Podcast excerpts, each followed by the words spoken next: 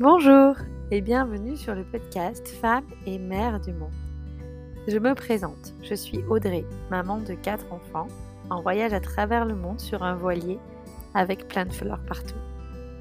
En tant que doula, j'accompagne les femmes et les couples autour de la conception naturelle ou de la PMA, procréation médicalement assistée, car je suis profondément persuadée qu'un soutien global et holistique peut faire toute la différence. Je suis aussi conseillère en huile essentielle, un outil que j'utilise au quotidien, tout simplement car ces petites huiles ont changé ma vie, notre vie. Je les intègre dans mes accompagnements doula et je propose désormais une formation complète pour les professionnels. Tu souhaites te reconvertir dans le domaine du bien-être et du naturel? C'est aussi sûrement une opportunité pour toi. J'ai éveillé ta curiosité? Alors rendez-vous sur mon site ou sur mes réseaux pour papoter. Tu trouveras les liens dans ma bio revenons à nos moutons. Ce podcast, c'est ma façon à moi de figer des rencontres inspirantes, donner la parole à des femmes et des mères pendant mon voyage. Alors, prête? Bonne écoute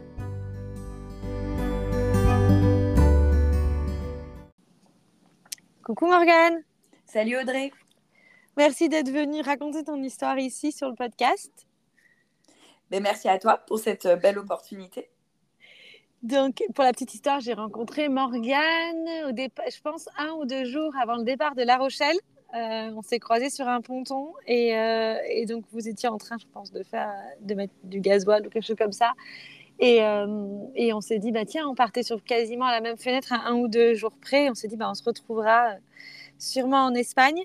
Et en fait, euh, c'est de là qu'a démarré notre histoire. On est parti, euh, je pense, la veille ou l'avant-veille et on s'est retrouvés en Espagne. Et puis après, on s'est suivi en Espagne, au Portugal. Et, et on s'est liés d'amitié. Et les enfants aussi. Et du coup, aujourd'hui, j'avais envie de t'inviter. Euh, tu fais partie de mes belles rencontres de voyage. Et j'avais donc envie de t'inviter pour que tu nous racontes un petit peu ton voyage, pourquoi tu avais décidé tout ça. Enfin voilà, j'ai plein de questions. mais bah, auquel je vais répondre avec, euh, avec plaisir. C'est ça, on s'est rencontrés à La Rochelle. Vous êtes partis deux jours avant nous. Et puis, euh, bah, on a construit, je trouve, une belle amitié au fil, euh, au fil des différentes étapes. Et les mm. enfants aussi, comme tu dis. Ouais. Mais du coup, est-ce que tu peux commencer par te présenter, Morgane, s'il te plaît? Oui. Alors, du coup, moi, j'ai 35 ans. J'ai deux enfants de maintenant 5 euh, et 9 ans qui s'appellent Paola et Léon Lou. Et euh, on est rentré euh, cet été d'un tour de l'Atlantique en famille. Voilà. On habite sur le bassin d'Arcachon, donc on est toujours près de la mer. Et puis, euh, euh, on ne vient pas du bassin d'Arcachon, on vient de Paris, mais on s'est euh, installé il y a une dizaine d'années sur le bassin d'Arcachon, donc au bord de la mer. Et, et c'est là où ça a commencé à nous donner des idées de, de partir et de larguer les amarres. Pas mal. On se rapproche progressivement. C'est ça. de la mer. cool. du coup, est-ce que tu peux me raconter un petit peu euh, comment cette idée de voyage est venue? Donc, vous vous êtes déjà rapproché de la mer, mais après, voilà, qu'est-ce qui a fait que, que vous êtes passé de l'idée à l'action? Ouais, c'est hyper intéressant parce qu'on a réalisé assez euh, récemment, finalement, euh, que ça s'était installé très progressivement. C'est-à-dire qu'il y a quelques temps encore, on avait l'impression qu'on avait pris cette décision très rapidement, comme un coup de folie, en fait. Et euh, on se dit, mais non, ça remonte à loin, cette histoire. Euh, ça remonte à loin parce que Antoine avait rencontré, euh, quand il avait 18 ans en Australie, lors d'un voyage, une famille qui avait entrepris justement un tour du monde à la voile. Et c'est toujours un petit peu resté dans sa tête. Mais on a fait nos vies, on a trouvé du boulot, on a fini nos études, on a fait des enfants. Et puis, il y a une dizaine d'années, quand on s'est installé sur le, sur le bassin d'Arcachon, on a acheté finalement un premier petit bateau euh, de 6 mètres où on naviguait sur un lac. Ensuite, on a acheté un deuxième bateau euh, de 7 mètres en naviguant, cette fois pas sur un lac, euh, mais en mer, donc sur le bassin d'Arcachon, mais sans forcément avoir l'idée de quelque chose derrière. En tout cas, on commençait progressivement à apprendre de façon autodidacte à naviguer et à se rapprocher de la mer. Le déclic, ça a été en 2020. quand j'ai été licenciée suite au Covid. je travaillais dans une boîte de, recrutement et ça a été assez brutal.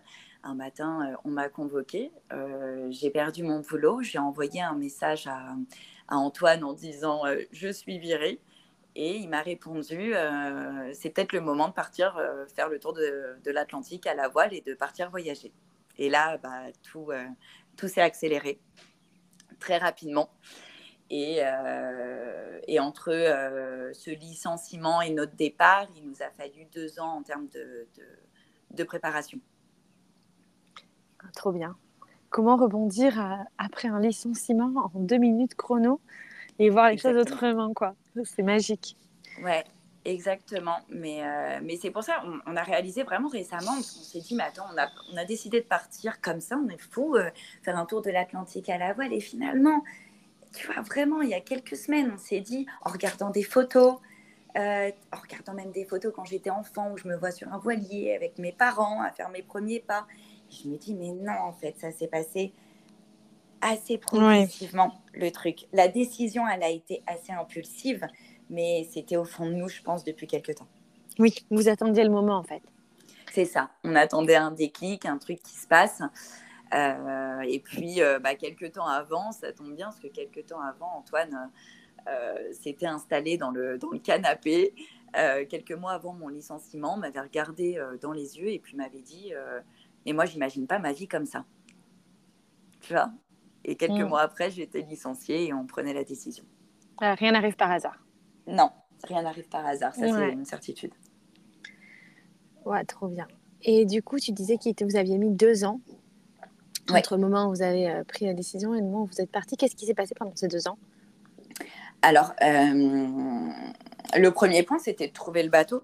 On avait un budget limité pour, pour l'achat d'un monocoque euh, capable euh, de, voyager et de traverser, euh, de traverser l'Atlantique. Il nous fallait quand même un petit peu d'espace parce qu'on n'était pas seul, on emmenait avec nous nos deux enfants. Donc la première étape, ça a été de trouver ce bateau. Ça nous a demandé pas mal de temps parce que bah, il faut aller autant en Méditerranée que en Bretagne, qu'en Charente. On, on, a restreint en tout cas nos recherches à la France parce que euh, parce qu'on bossait euh, malgré tout, donc le temps était limité. Euh, quand on a trouvé ce bateau, donc tu vois, on a pris notre décision en septembre 2020, on a trouvé ce bateau, coup de cœur. Il y avait pas mal de trucs à faire pour le préparer, mais coup de cœur, une âme, un truc qu'on a ressenti, ça s'explique pas, une intuition. Et ce bateau, on l'a acheté en février 2021, vois. on l'a préparé entre euh, février 2021 et, le mois de juillet 2021. Euh, donc, euh, bah, changer les batteries, vérifier les voiles, travailler sur la coque, refaire l'intérieur, c'était vraiment un gros boulot. Et on est parti pour s'entraîner avant le, le, grand saut. On est parti pendant deux mois en Bretagne avec nos enfants pour faire comme un essai en fait. Hein. Euh, savoir déjà si ça allait nous convenir, si on était euh, capable de vivre tous les quatre avec cette promiscuité, euh, si tout le monde se sentait à l'aise en mer, et puis pour s'entraîner, parce que même si on avait fait un petit peu de, de cabotage sur le bassin d'Arcachon, qui, qui n'est pas l'équivalent de la Bretagne clairement, c'est-à-dire que la mer est plutôt calme, bah, c'était aussi voilà, pour, pour s'aguerrir et euh, voir ce qu'on avait un petit peu dans le ventre avant de vraiment larguer les amarres et partir pour un an. Euh, et puis à la suite euh, du coup de ce premier voyage en Bretagne, ça nous a permis d'identifier aussi les points faibles du bateau, ce qui n'allait pas, pour pouvoir se laisser finalement bah, pratiquement une année de plus pour continuer l'amélioration du bateau et partir dans des conditions plus, plus sereines. Et vous l'aviez trouvé où ce bateau finalement? Alors, ce bateau, il était à Soubise, en fait, à une dizaine euh, de kilomètres de Rochefort, à une heure de, La Rochelle. Ok. Est-ce que tu peux nous partager le budget pour un, bateau, euh, si on veut acheter un bateau bah, qui correspond, comme tu disais, donc à une famille de quatre euh, Le budget d'achat et puis le budget de travaux, peut-être, plus ou moins? Ouais. Alors, nous, on l'a acheté, ce bateau, 55 000 euros. c'est un bateau qui fait 50 pieds, 15 mètres en fait d'extérieur, euh, mais qui reste à 44 pieds, c'est-à-dire 12 mètres en fait euh, à l'intérieur. Euh, normalement, pour avoir un bateau de cette taille, moi c'est ce que je conseille quand même pour une famille avec deux enfants, c'est au moins d'avoir un, 44 pieds. si tu veux un bateau un petit peu plus récent, mhm. et mieux équipé, il faut plutôt compter 80-85 000 euros. Nous, on a fait le choix de prendre euh, une vieille construction, donc pour deux raisons. Euh, bah pour le budget, on n'avait clairement mhm. pas 85 000 euros à mettre. Et euh, l'un dans l'autre, c'était pas si mal parce que les bateaux des années 80 sont construits de façon extrêmement robuste avec des, des, des coques qui sont deux fois plus épaisses. Euh, un peu comme euh, l'électroménager au final euh, des, mmh. des, années 80, ça tient, c'est du solide, ça tient 40 ans, là où maintenant nos machines nous lâchent au bout de 5 ans. bah, c'était un peu pareil en fait pour les bateaux. Mmh. On les construisait. C'est sécuritaire quoi.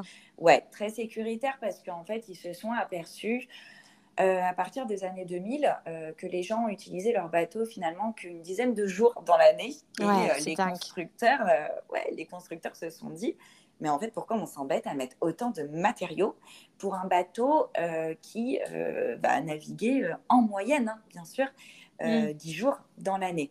Donc, c'est vraiment un bateau qui a été construit pour y vivre et pour naviguer tous les jours. Donc, c'était aussi très sécurisant, même si on savait que c'était pas un foudre de guerre parce qu'il pèse 18 tonnes, il est extrêmement lourd. là où plutôt les bateaux récents pour cette taille vont peser 8 tonnes, donc on va être forcément moins rapide, euh, mais on avait privilégié euh, euh, cet aspect sécuritaire en lien avec le maigre budget qu'on avait pour acheter un bateau. Ok, ça se tient. C'est très bien. Et, et, vous aviez mis à peu près après, donc vous avez fait pas mal de travaux vous-même aussi, donc c'est bien. Enfin, disons que ça, ça fait des économies par rapport au budget aussi. Mais faut, encore faut-il savoir le faire. Ouais, alors tu apprends, que... ouais. apprends sur le tas. Enfin, franchement, moi, j'ai pas fait grand-chose par les peintures et les trucs un peu plus, euh, plus esthétiques. Euh, mais en effet, avec un budget limité, il n'y avait pas trop de choix. Alors, en termes de ce qu'on a rajouté, on n'est pas loin de 10 000 euros euh, pour l'avoir rendu complètement autonome en énergie. Ah oui. changement de, de, toutes les batteries, de certaines pièces du moteur, des panneaux solaires aussi. Euh, les presses et tout, enfin tout le côté un peu euh, technique. Euh, mais en fait, c'était pas plus mal de le faire soi-même, même si c'était long et fastidieux. Mais au bout du compte, Antoine, il est arrivé, il connaissait le bateut C'est exactement ça. Que, mm. ouais. il y avait un souci, il pouvait intervenir parce qu'il a refait toute l'électricité, il a refait toute la plomberie aussi. Mm. Euh, ce qui au final euh, bah, facilite les choses quand tu es en navigation et que tu as un problème parce que tu as déjà mis les mains dedans. C'est sûr, c'est clair. Ok, donc j'ai mes réponses pour le bateau. Maintenant, si on parlait un petit peu des enfants, euh, comment est-ce qu'ils ont pris Comment est-ce que vous leur avez annoncé Comment est-ce qu'ils ont pris la nouvelle? Mm. En fait, les enfants, ça s'est fait progressivement parce qu'on a fait ce voyage de deux mois ah oui. Euh, en Bretagne. Donc ça, c'était assez cool parce qu'il n'y euh, a pas eu ce truc où on leur a dit, euh, ça y est, on part un an, vous n'êtes jamais monté sur un bateau. ça a été assez progressif parce que finalement, on les a préparés bah, sur deux ans.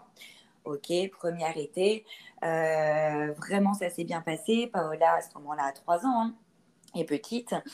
Loulou a sept ans. et puis, bah, on les prépare après ce voyage de deux mois qui s'est hyper bien passé, franchement, nickel euh, avec, euh, avec les enfants, on leur dit bah, euh, trop cool parce que on vous annonce l'année prochaine, on part.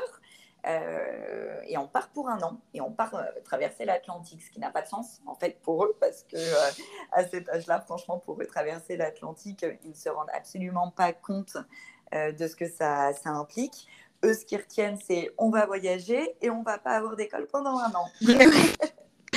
Donc, euh, c'est hyper cool. Non, non, la nouvelle, euh, ils sont super excités.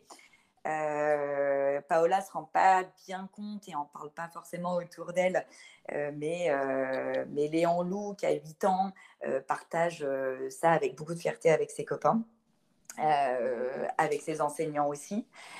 donc il y a vraiment une bonne dynamique qui se met en place et la nouvelle, elle est hyper bien accueillie à cet âge, aucune peur de quitter les copains.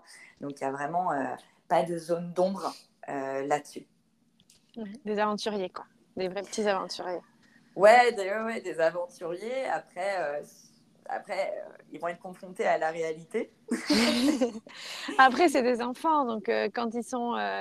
quand les parents sont enthousiastes et joyeux et qu'ils voient que c'est un. Bah, ils, sont de suite rassurés. Et, enfin, si, si, les parents vont bien, les enfants vont bien. Enfin, moi, c'est quelque chose que je pense. Mais bien sûr. Et puis, ils vivent, ils vivent l'instant présent, en fait. C'est ça.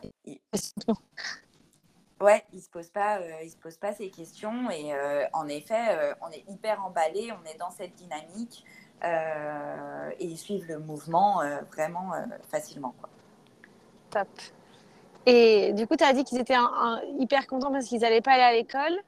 Je suppose que quand même, tu leur as rappelé que, que vous alliez faire quelque chose quand même pendant un an. Et comment ça s'est passé, l'instruction sur le bateau, du coup? Comment tu as organisé ça? Alors, euh, ouais, pour, euh, pour Paola, donc en fait, c'est vraiment différent pour les deux parce que Paola, on part, euh, elle a fait sa petite section, elle est en maternelle. On prend rendez-vous avec son maître qui nous explique que, si tu veux, elle n'est pas du tout scolaire. Et en effet, elle n'est pas scolaire. Et qu'il va falloir intégrer ça finalement dans le quotidien. C'est-à-dire euh, à 4 ans, c'est euh, bah, euh, essayer d'aller ramasser 10 coquillages, d'aller mettre le couvert avec 4 fourchettes, 4 couteaux, de regarder les couleurs autour de nous, mais qu'il va falloir intégrer l'école un peu différemment de ce qu'on peut imaginer, c'est-à-dire que Paola ne tient pas en place derrière, derrière un bureau assise sur une chaise. En revanche, Léon Lou, Léon Lou va faire son CE2 euh, donc, on décide de prendre une école à distance mhm. pour euh, garder un cadre, euh, parce qu'on ne sait pas forcément comment s'y prendre. le CNED, on décide de ne pas suivre le CNED parce qu'on ne veut pas avoir des échéances pour rendre les devoirs. On veut quand mhm. même avoir cette liberté. Euh, c'est pas le but de se mettre trop de pression et d'avoir des dates en tête. Donc, on décide de passer par les cours Legendre, qui est une école située à Paris, qui euh, te donne finalement ce cadre, mais qui te laisse euh, libre au niveau des contrôles, par exemple, euh, à rendre. Et, et, pour nous, c'est un super soutien.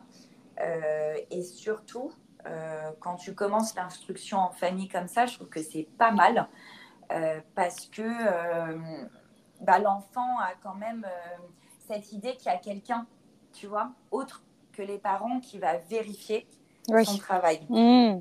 Peut-être qu'on ne se sent pas à ce moment-là suffisamment crédible et que c'est une facilité pour nous de dire, euh, en gros, euh, attention, tu vois, euh, si tu nous la mets à l'envers, il y aura des contrôles à rendre et tu auras une maîtresse ou un maître qui va te suivre pendant ce cursus. On ferait peut-être différemment. Mais si on repartait maintenant. Mais pour cette première année, je trouve que c'était une belle transition de passer par, euh, par une école comme ça. Ok, ça s'est bien passé? Tu es contente de ce choix? Si tu devais refaire, tu, tu ferais le même, euh, le même choix?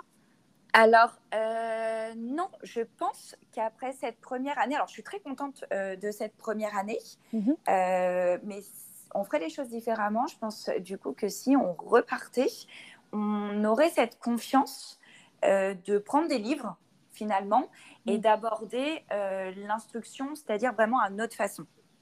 Tu vois? Mm. Donc, sans forcément passer par une école, en mm. ayant des supports euh, qui correspondent. Mais là, par exemple, c'est des cours qui sont quand même assez lourds au niveau de, du français, qui sont très axés sur français et maths. Et je pense du coup qu'on ferait les choses autrement et on, s'aiderait, en fait, on, puiserait dans différentes euh, sources, tu vois. On irait prendre un petit peu à gauche, à droite, et on se sentirait plus capable d'organiser vraiment l'école à notre façon. Hmm. Est-ce qu'on peut, est-ce qu'on pourrait, est-ce qu'on peut dire que finalement cette expérience, t'a fait aussi prendre confiance dans ton rôle d'instructrice ou dans le rôle auprès de tes enfants, dans leur faculté à apprendre différemment? Ouais, ouais, complètement. Alors surtout la confiance pour, euh, pour moi et pour Antoine en tant qu'instructeur et instructrice, parce que euh, la confiance euh, dans mes enfants, je les je l'avais, j'avais pas de doute là-dessus. Et je me disais, ils n'avaient pas du tout de difficultés à l'école. C'était assez, enfin, on avait la chance de partir avec des enfants qui, voilà, qui n'avaient pas forcément de, de, de, de soucis d'apprentissage, surtout Léon Lou, en fait, qui était plutôt assez scolaire. Et donc, je me disais, s'il n'y arrive pas, le problème, c'est pas lui, c'est nous. Enfin, euh, ça viendra pas, mmh. ça c'est sûr. Euh, franchement, on part quand même avec euh, un enfant qui n'a pas de zone d'ombre. Enfin, voilà, c'est simple, il a un comportement fluide par rapport à ça. Donc, on a pris confiance en, notre capacité, ouais, plutôt qu'en la sienne où c'était déjà acquis. Ou même en sa capacité, en sa capacité d'apprendre seul sans la maîtresse. Enfin, tu vois, sans le cadre scolaire, quoi. Ah ouais, ouais, ouais, ouais, ouais complètement. Bah, c'est pas facile. Hein. Enfin, je, ah tu, tu, tu, le sais, ça, mais c'était la première à me l'avoir dit, euh, que ça prend du temps. Euh, ça prend du temps à mettre des habitudes en place et ça prend du temps.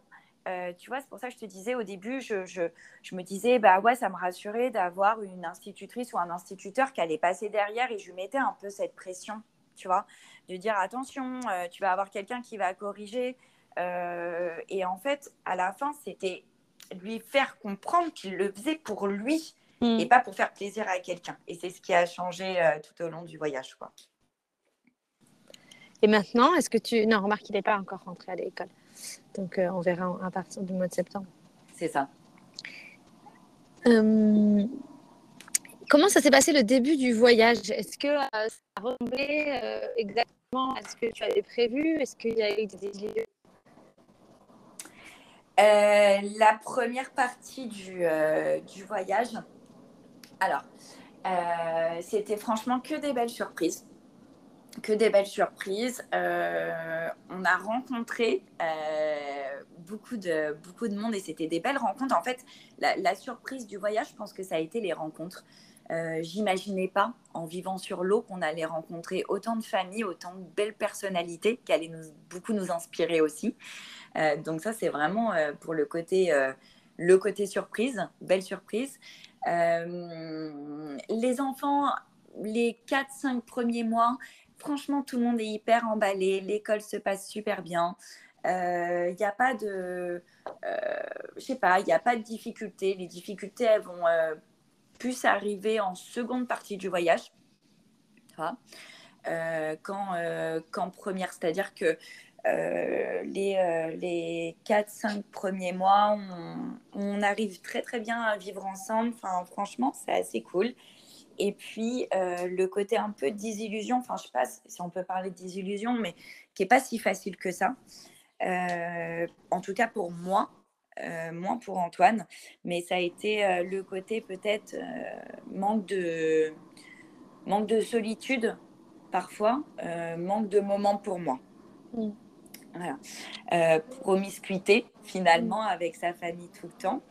Euh, et on n'a pas tous les mêmes besoins mm. par rapport à ça. Et c'est pas grave parce que ça se travaille. Euh, en tout cas, en communiquant, c'est des solutions que, que, tu peux trouver. On n'a pas tous les mm. mêmes besoins. Antoine, voilà, ça ne le dérangeait pas du tout d'être dans le bureau à tout le temps, d'être avec les enfants, d'être avec moi quand moi j'avais des besoins parfois de, bah, de plus m'isoler en mm. fait et d'avoir des moments seuls pour pouvoir me, me ressourcer. Euh, après, en termes de navigation, je pense qu'on était euh, assez bien préparés. On a eu des navigations bah, comme pour toute famille qui euh, partent naviguer plus difficiles que, d'autres. et puis, bah, la grande difficulté, le gros coup dur de ce voyage. Et tu le sais, ça a été euh, plutôt lié à des problèmes de, santé. Hmm. Oui.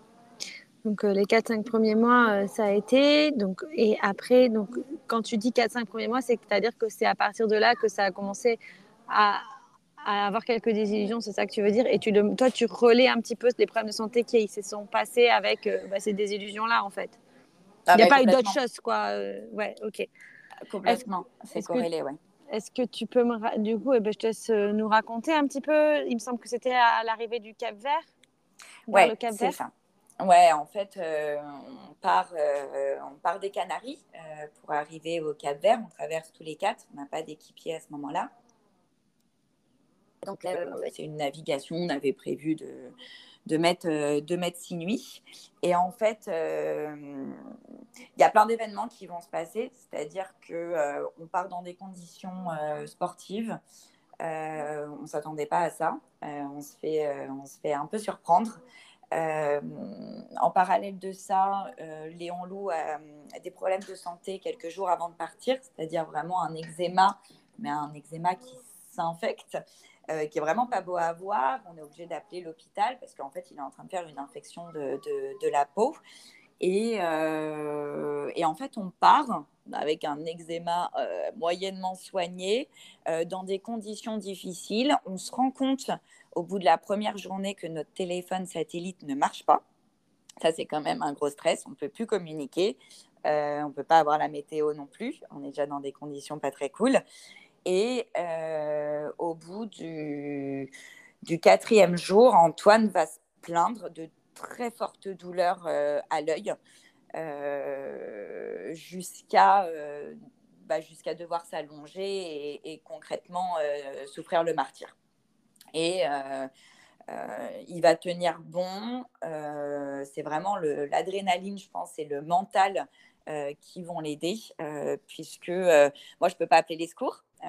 Par le téléphone satellite. Je ne peux pas avoir les conseils de l'hôpital de Toulouse hein, qui s'occupe de toute la cellule maritime puisque le téléphone satellite ne marche pas.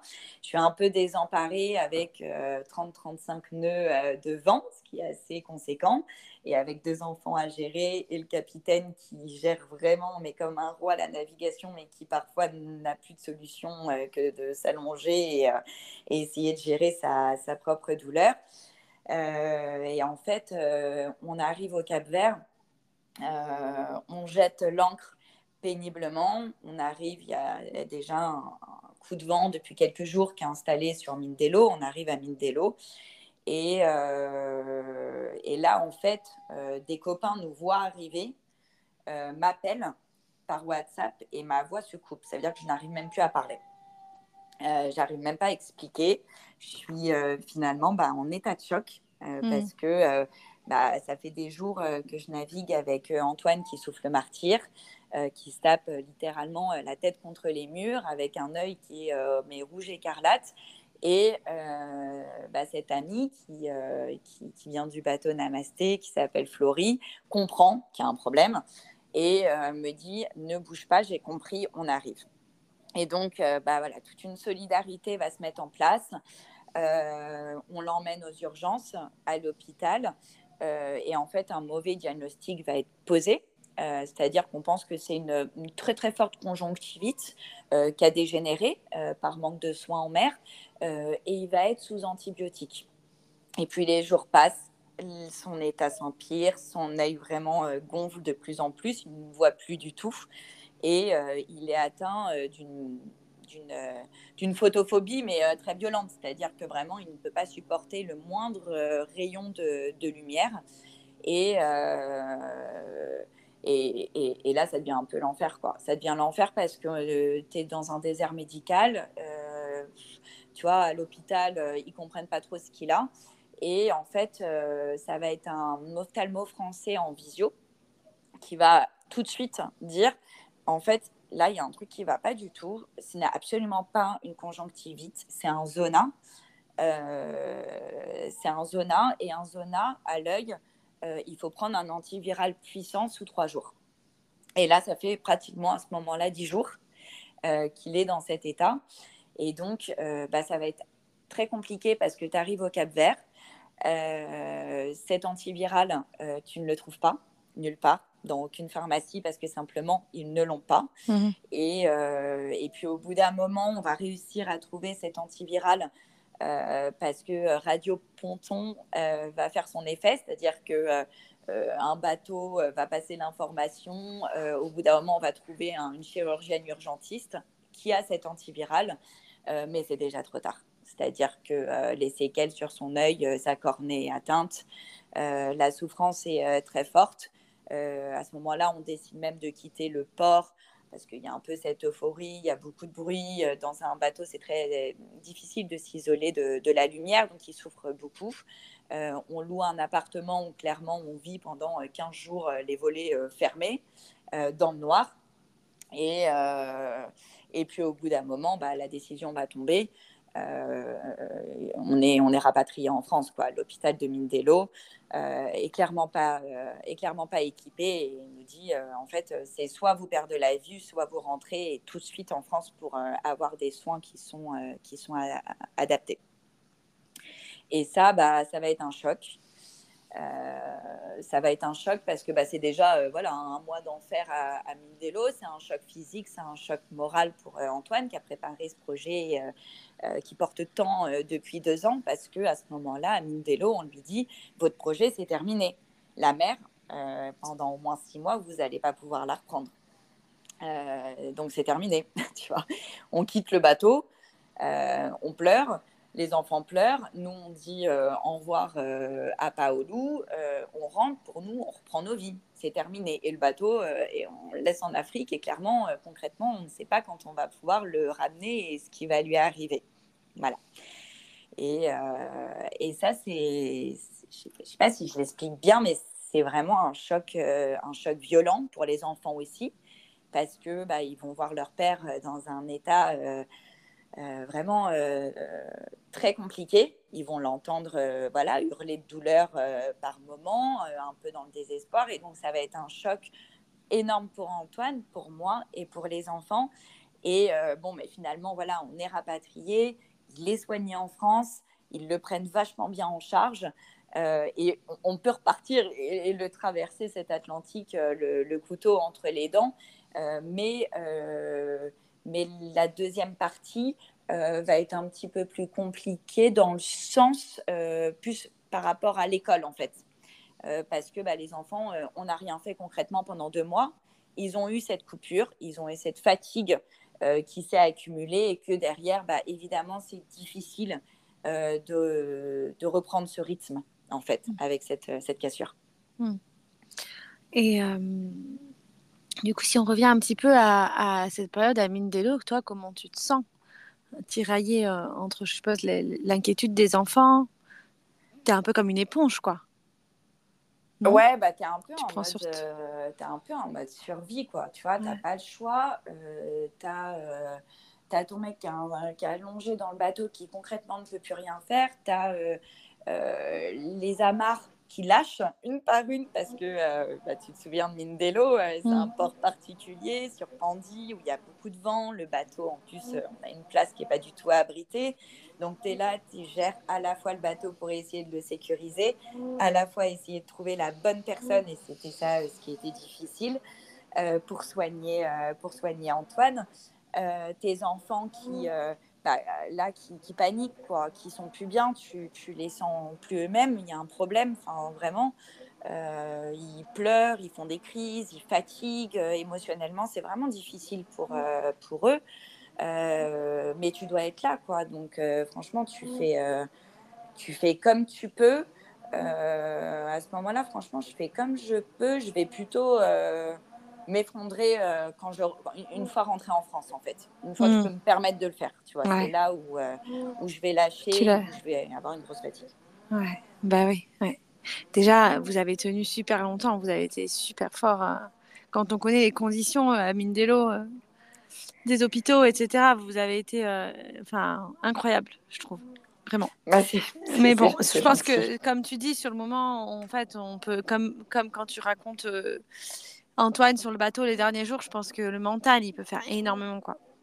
C'est assez incroyable. Ben ouais, le mental, tu as, mm. des petits bouts en fait. Euh, même, même pour rentrer dans la baie de Mindelo, il voit rien. À ce moment-là, je te jure, il voit rien. Et euh, il y a des vagues énormes de travers. Euh, franchement, on arrive avec 30-35 nœuds et il me dit va à l'intérieur avec les enfants. Il se met à la barre alors qu'il est vraiment en souffrance. Euh, et il prend le truc euh, en main, quoi, tu vois? Il, reprend son rôle de capitaine malgré la douleur et tout. Et ça, c'est l'adrénaline et pour protéger euh, ta famille, quoi. Hmm. Donc, ouais, Mindelo, c'est l'histoire qui est vraiment marquante. parce que c'est vrai que c'est pour recontextualiser, c'est vraiment un désert médical. On va commencer un peu à le charcuter avec un ciseau mal désinfecté, lui enlever les peaux qui repoussent. Enfin, ouais, c'est compliqué. On n'est plus en Europe. On a quitté l'Europe, on est, en Afrique et là, ça fait toute la différence au niveau des, des soins. Hmm. Et, euh, et, du coup, avec le recul que tu as aujourd'hui, est-ce que tu penses que. Alors, on va pas changer le monde, hein, ça s'est fait. Et puis en plus, ça, enfin, ça, ça sera, fera partie de votre histoire, etc. Je pense que vous avez appris énormément de cette expérience. Mais est-ce que tu retiens des choses? Est-ce que tu te dis, on aurait peut-être, euh, voilà, est-ce qu'on peut-être on aurait dû attendre avant de partir euh, Est-ce qu'on aurait pu, je sais pas, est-ce que ce serait le stress aussi qui aurait joué Ouais. Ouais, mais complètement. En fait, euh, pour se renseigner, enfin, on s'est renseigné sur, euh, euh, sur ce qu'est un zona. Mhm. Et, et, en plus, plus particulièrement à l'œil. Hein. Et en fait, la traduction d'un zona, c'est Voilà. C'est soit un événement traumatique, un gros choc émotionnel ou une fatigue très intense qui s'est installée. Et, et, on en a beaucoup discuté. Et oui, concrètement, euh, il y a le stress de deux ans de préparation, euh, d'une navigation qui est pénible, d'un téléphone satellite qui ne marche pas. Euh, et des problèmes de santé de, de Léon Loup pendant aussi cette navigation. Donc il y a beaucoup de choses qui sont accumulées. Moi, j'ai posé la question à Antoine de comment on aurait pu éviter ça, qu'est-ce qu'il en pensait. On a beaucoup échangé autour de ça. Lui, il me dit qu'il aurait fallu qu'on se laisse une année de plus. Tu vois pour partir euh, plus, euh, plus sereinement. Donc, euh, on est toujours en questionnement, on n'a pas toutes les réponses. Moi, je ne sais pas, parce que je pense qu'avant de partir, tu as toujours une période de rush, tu vois. mais, mais il me dit, en fait, parce que tu as l'aspect financier aussi. J'en ai pas parlé, mais on part avec un maigre budget. Et il me dit, on aurait dû attendre un an, peut-être, pourquoi? Parce qu'on aurait eu plus le temps de mettre de côté et que ça aurait été moins un stress.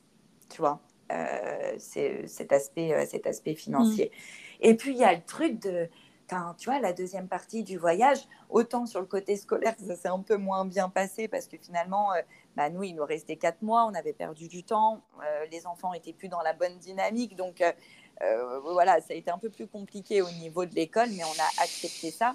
Mais il y a aussi ce truc de lâcher, quoi de se dire bah ouais, mais en fait, euh, c'est comme ça. Il y aura toujours des imprévus. Il faut prendre les choses euh, vraiment euh, avec plus de, souplesse, pas se mettre la rate au courbouillon tout le temps. parce que parce qu'en mer tu ne peux rien prévoir, tu ne peux pas tout contrôler. Donc ouais, je pense que vraiment, je ne sais pas si ça aurait pu être évité. Vraiment, je ne sais pas. Mais en tout cas, ce qui est sûr, c'est qu'Antoine est une personne extrêmement introvertie introverti dans le sens euh, qui ne va pas s'exprimer au niveau de ses émotions et qu'il en a euh, euh, payé les conséquences au bout d'un moment physiquement. de vouloir trop nous protéger, à pas nous faire part de certaines inquiétudes, notamment lors de navigation. Hmm. Et du coup, notamment sur le fond, le budget, ça devait être quelque chose qu'il avait aussi en plus, quoi. Bien sûr, Mmh. Bien sûr, le budget, euh, tu vois, c'est vraiment euh, pas forcément lié ce truc à un événement, mais par rapport à deux ans de préparation, l'aspect finance, le truc du téléphone SAT qui marche pas, la navigation compliquée, et bim, euh, voilà. c'est un cumul. Mmh. C'est un cumul. Et, et à l'œil, c'est la traduction, c'est qu'est-ce que tu ne veux pas voir, tu vois, parce qu'il perd la vue à ce moment-là. Mmh. qu'est-ce que tu ne veux pas voir? Et, et, je pense qu'effectivement, euh, il ne s'est pas assez exprimé, il m'a pas fait assez part euh, de ses peurs, de ses craintes, de ses mm. doutes. Euh, et, et aujourd'hui, c'est ça qui a changé. C'est-à-dire qu'après cet épisode, quand on est revenu, c'est OK, là, je veux que tu cries quand ça va pas, je veux que tu t'exprimes, je veux que tu me dises les choses, il faut que ça sorte autrement que par des problèmes physiques, quoi. Tu vois mm. Ah, c'est beau. Enfin, c'est c'est waouh. Enfin, moi, ça me donne des frissons parce que ben, je me dis que tu vois, c'est peut-être quelque chose qui est. Enfin, c'est un, gros apprentissage. Du coup, si, si, vous avez réussi à mettre ça en place, c'est waouh, quoi, depuis. Mais euh, en fait, c'est clair que dans tous les cas, je pense qu'on n'est jamais. On peut toujours se dire et si, et si, et si, mais en effet, on n'aura jamais la réponse. Et en plus, on n'est jamais vraiment prêt. Enfin, c'est pour tout dans la vie. Si on peut pas, on n'est jamais 100% prêt. Sinon, sinon, on pourrait attendre toute notre vie d'avoir plus de budget, d'avoir plus de temps. Je sais que nous, par exemple, c'était euh, on voulait que Soren sache nager, euh, des plein de choses comme ça. Bon, bah, finalement, on est parti avant parce que, parce que les choses ont fait qu'on on a senti que c'était le bon moment et on a dit, bah, tant pis, c'est pas nager, c'est pas nager, il apprendra dans le voyage, tu vois. Mais voilà, il n'y a jamais des, c'est jamais le top, l'idéal, quoi. Non, c'est jamais le, le, bon moment. Il y a toujours des obstacles, en fait. Si, tu les regardes, tu partiras jamais. C'est pour ça que, bon, Antoine me dit, on aurait dû se laisser une année de plus. Alors, plus pour l'aspect financier, parce qu'on était euh, assez bien préparé techniquement.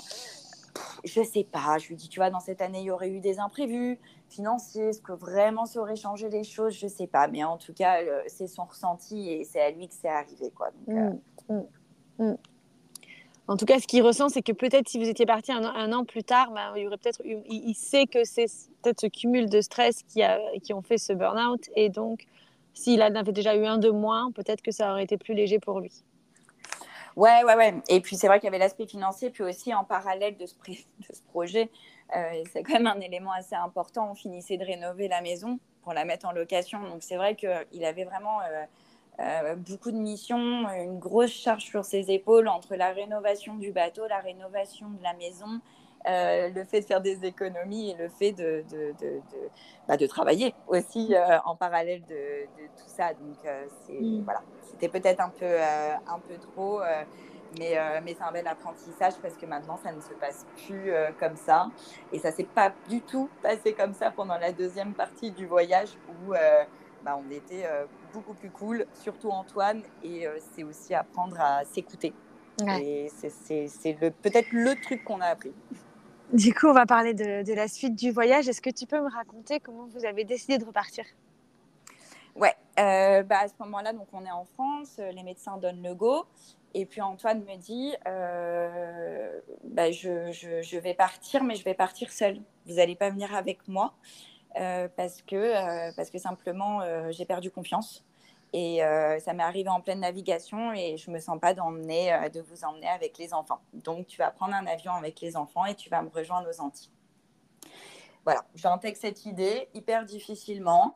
le matin, je me réveille même avec des larmes qui coulent tellement je me dis, mais non, en fait, moi, je veux traverser cet Atlantique. Moi aussi, je me prépare à ça depuis deux ans. Et puis finalement, il est en train de prendre ses billets pour partir au Cap Vert, pour repartir tout seul.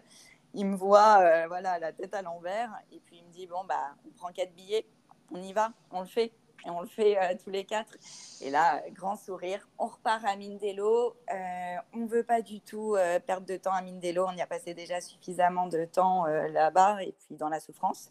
Et on se laisse vraiment, mais 3-4 jours max pour partir. Euh, et donc, euh, euh, bah, on va à Mindelo, on décide de prendre deux équipiers. ce qui n'était pas prévu au début de, notre projet, mais au, vu de l'état de santé d'Antoine, qui est quand même assez fragile, c'est plus raisonnable. On fait passer, voilà, comme des sortes de petits entretiens à tous les bateaux stoppeurs qu'on peut trouver à, Mindelo. Et puis, et puis, franchement, ouais, on arrive à Mindelo. Quatre jours après, on remet le bateau, on fait l'avitaillement. Et puis, et puis on part, quoi. On part et euh, euh, dans un état euh, d'excitation ultime, trop heureux de pouvoir le faire, trop heureux d'être là quand on avait pensé que c'était terminé, que notre projet c'était fini. Et donc là, on, voilà, on part avec une adrénaline de, de malade et beaucoup d'émotions, traverser enfin cet Atlantique. Comment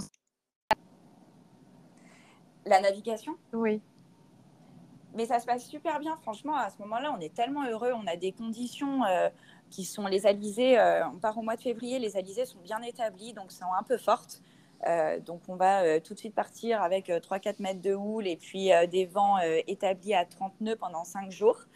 mais en fait, en fait on s'en fout. Quand on est là, là où avant on aurait peut-être un peu paniqué, où on aurait, on prend le truc, genre mais attends, mais c'est génial, on est là, on est heureux d'être là. Et franchement, enfin, la traversée de l'Atlantique, ça se passe trop bien parce qu'on est tellement heureux de repartir.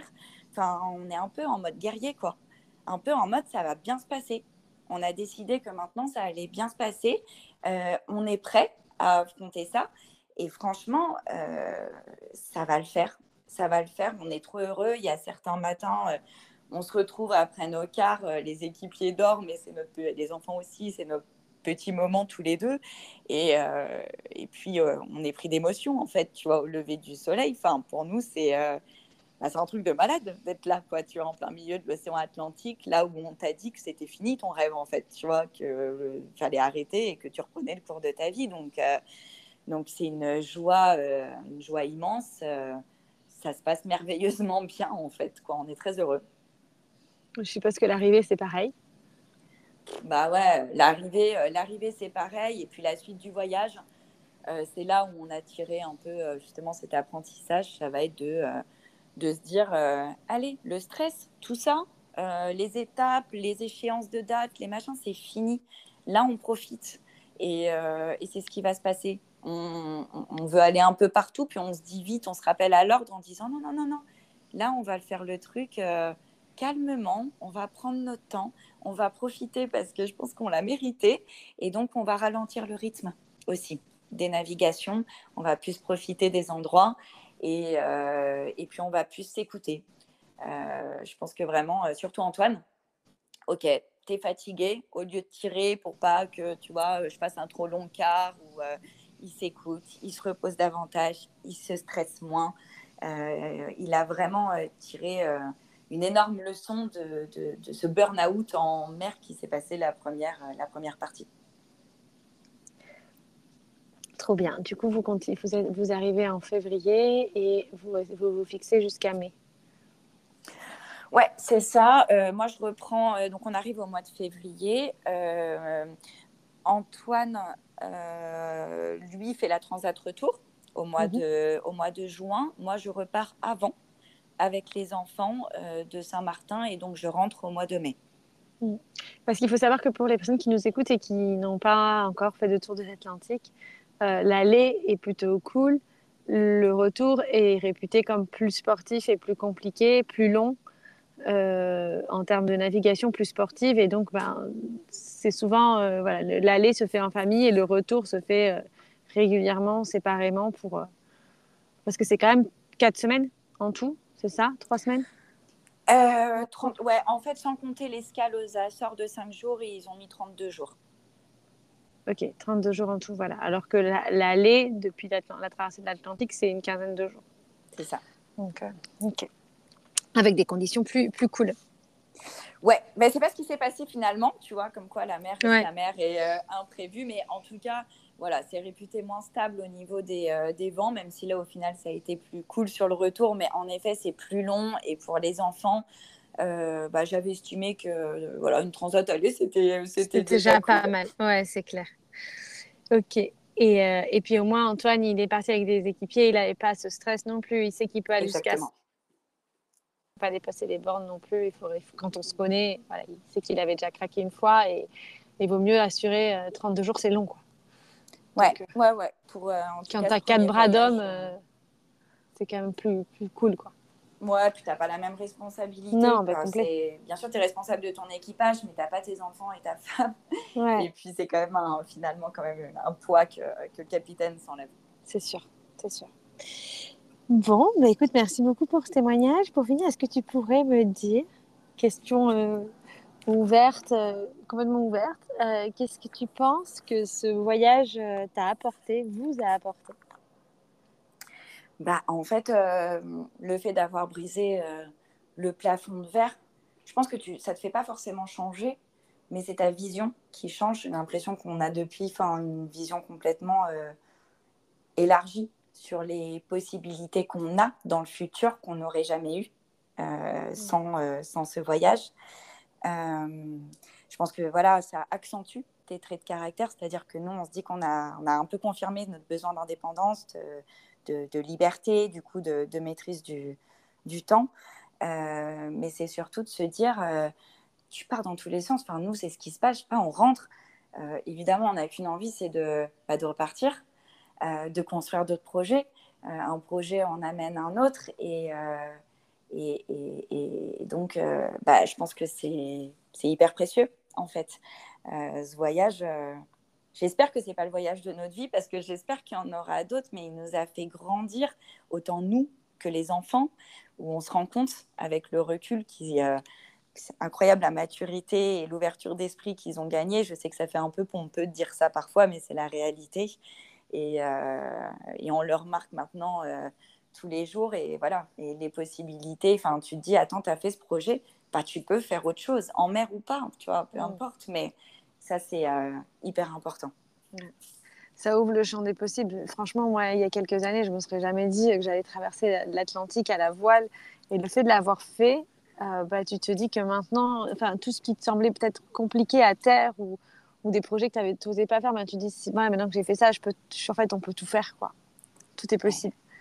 Exactement, et ça fait du bien. C'est ça. De, de, dire que tu n'es jamais coincé dans une situation. Mmh. Tu vois mmh. Mmh, c'est clair, c'est vraiment ça. Et puis du coup, tu prends confiance aussi en toi, dans, dans, dans, des choses du quotidien qui te semblaient compliquées, ben, tu les vis plus simplement. Et... En fait, on a, moi, jamais à dire qu'on a grandi sa zone de confort, tu vois. Ben, complètement. Complètement. Et puis, tu as, ouais, as plus ces œillères, je sais pas si on les avait avant, peut-être, euh, mais, mais tu relativises aussi sur les petites choses du quotidien. Je trouve que tu dézoomes un peu sur la vie en général euh, en disant. des euh, ouais, ok, qu'est-ce que tu as Ça va pas, ça, ton, dans ton truc, euh, dans ton quotidien, il y a ça qui, qui, te rend malheureux ou quoi. Et en fait, tu vois, nous, on rentre aujourd'hui et on se dit, hey, mais tu sais quoi? Le jour où ça va pas, le jour où on est malheureux, eh ben, on repart, on fait autre chose, on entreprend un autre truc, tu vois. C'est. Mm-hmm. Et, et, ça, bah, c'est, ça fait vraiment du bien au cœur et au mental. Mhm. Ouais, c'est euh, top de finir là-dessus.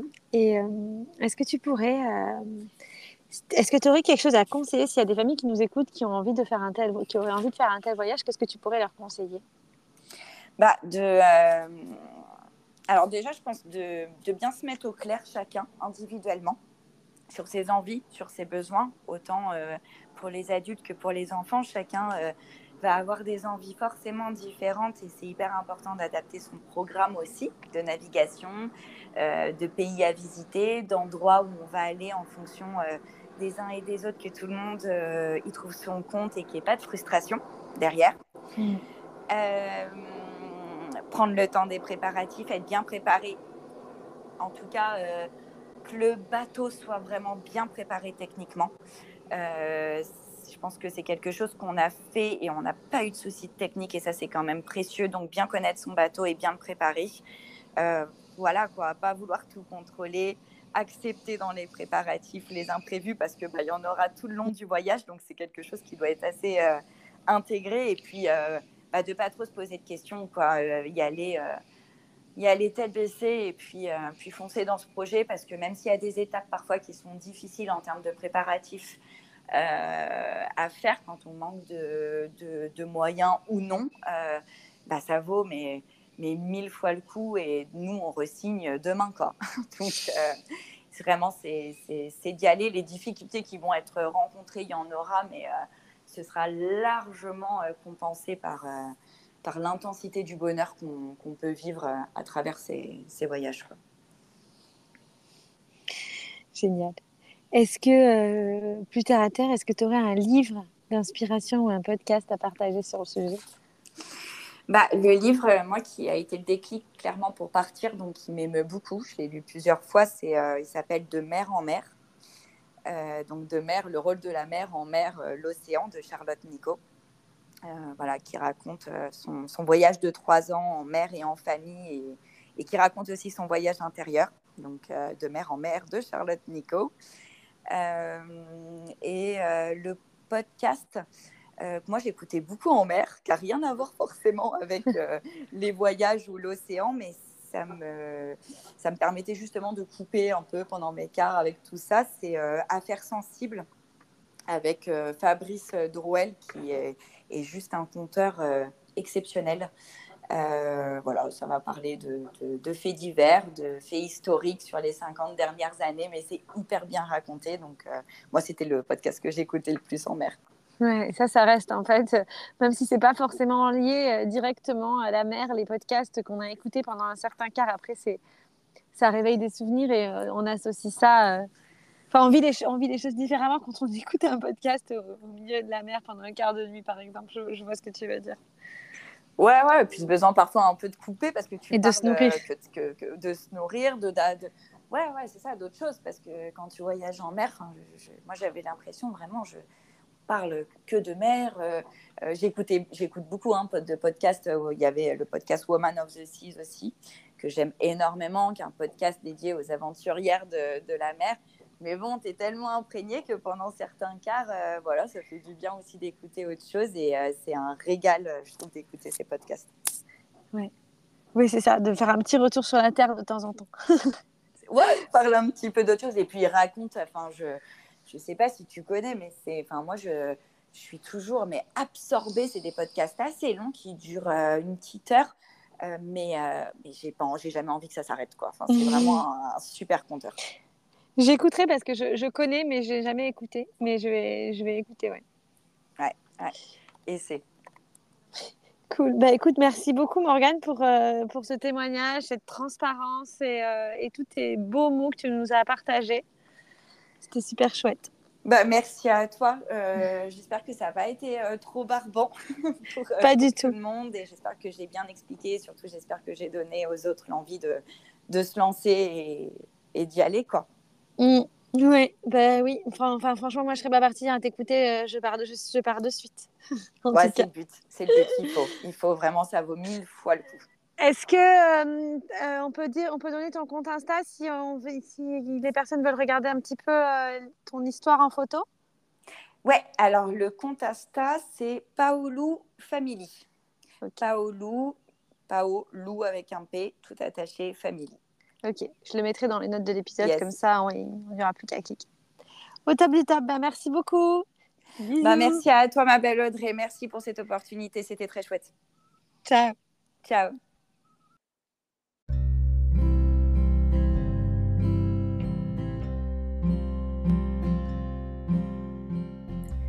Merci pour votre écoute. Si le podcast vous a plu, n'hésitez pas à le partager ou à le noter sur iTunes ou sur votre plateforme d'écoute. Si vous avez des idées d'invités ou vous voulez échanger sur votre projet, n'hésitez pas à m'écrire sur mon Instagram, audreydoula, ou via mon site internet www.audreydoula.com. À très vite!